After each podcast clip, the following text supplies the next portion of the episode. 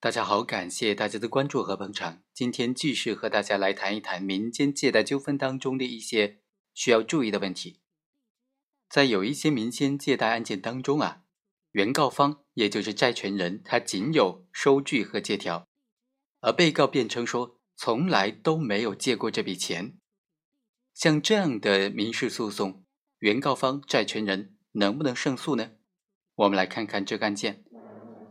在叶某和重庆某个公司的借贷纠纷案件当中啊，法院就认为，关于涉案借款是否实际发生的问题，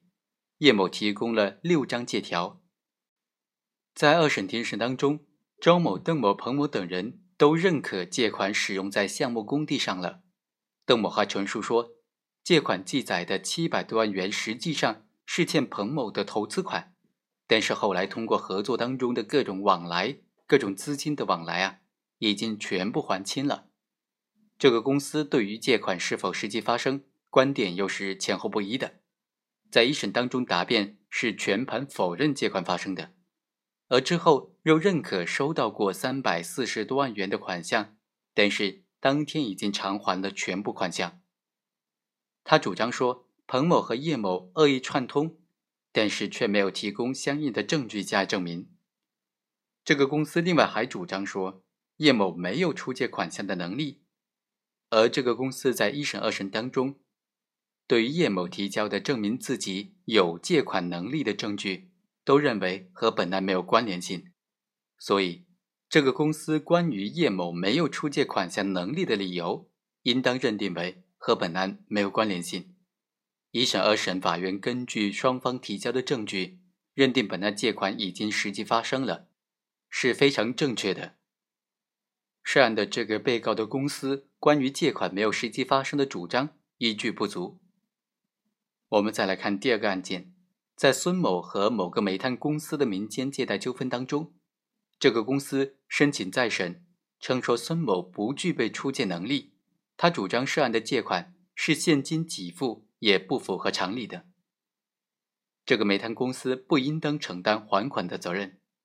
但实际上，大兴公司不仅先后为孙某出具了七份借条、借据和欠条，还在二零一零年的十月三十日、二零一一年的五月十日为孙某出具了关于涉案借款利息的欠据。孙某也提供了从刘某处借款五百万元用于支付涉案借款的证言。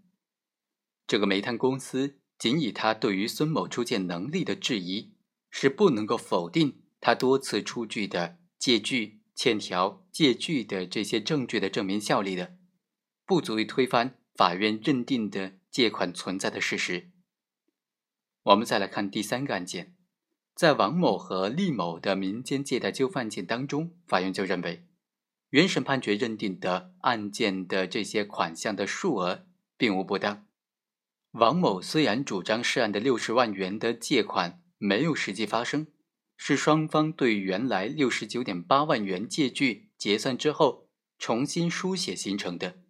如果他主张属实，按照常理，他应当在出具这个六十万的借条之后，同时收回这六十九点八万元的借据，或者说在这六十万元借据当中注明原来六十九点八万元借据作废。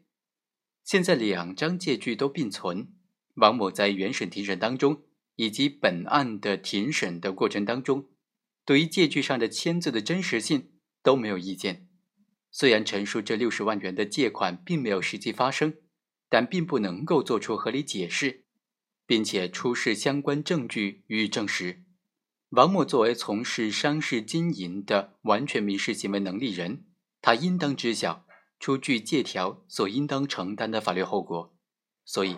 法院基于这些事实以及双方的举证情况，认定本案的涉案的借款数额并无不当。好，以上就是本期的全部内容，我们下期再会。